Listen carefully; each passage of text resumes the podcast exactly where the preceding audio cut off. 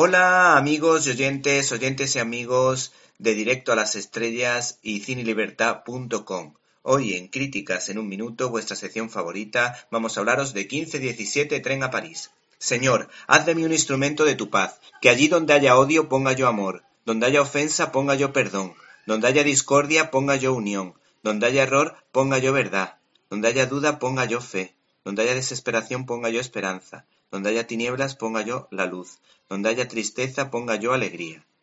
Oh Maestro, que no busque yo tanto ser consolado como consolar, ser comprendido como comprender, ser amado como amar, porque dando es como se recibe, olvidando como se encuentra, perdonando como se es perdonando, y muriendo como se resucita a la vida eterna. De todos es conocido el habitual intento de los estadounidenses de hacer historia con cualquier hecho reciente porque necesitan tener un pasado. El caso es que Clint Eastwood es un cineasta que le encanta hablar de héroes americanos como ya hizo con El francotirador, una auténtica maravilla de cine bélico, o con el espectacular Amerizaje de Sully, largometraje que por cierto le encanta a mi hijo mayor.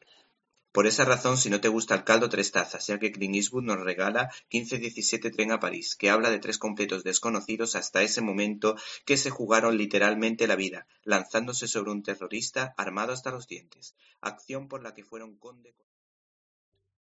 ¿Te está gustando este episodio? Hazte fan desde el botón Apoyar del podcast de Nivos. Elige tu aportación y podrás escuchar este y el resto de sus episodios extra. Además, ayudarás a su productor a seguir creando contenido con la misma pasión y dedicación.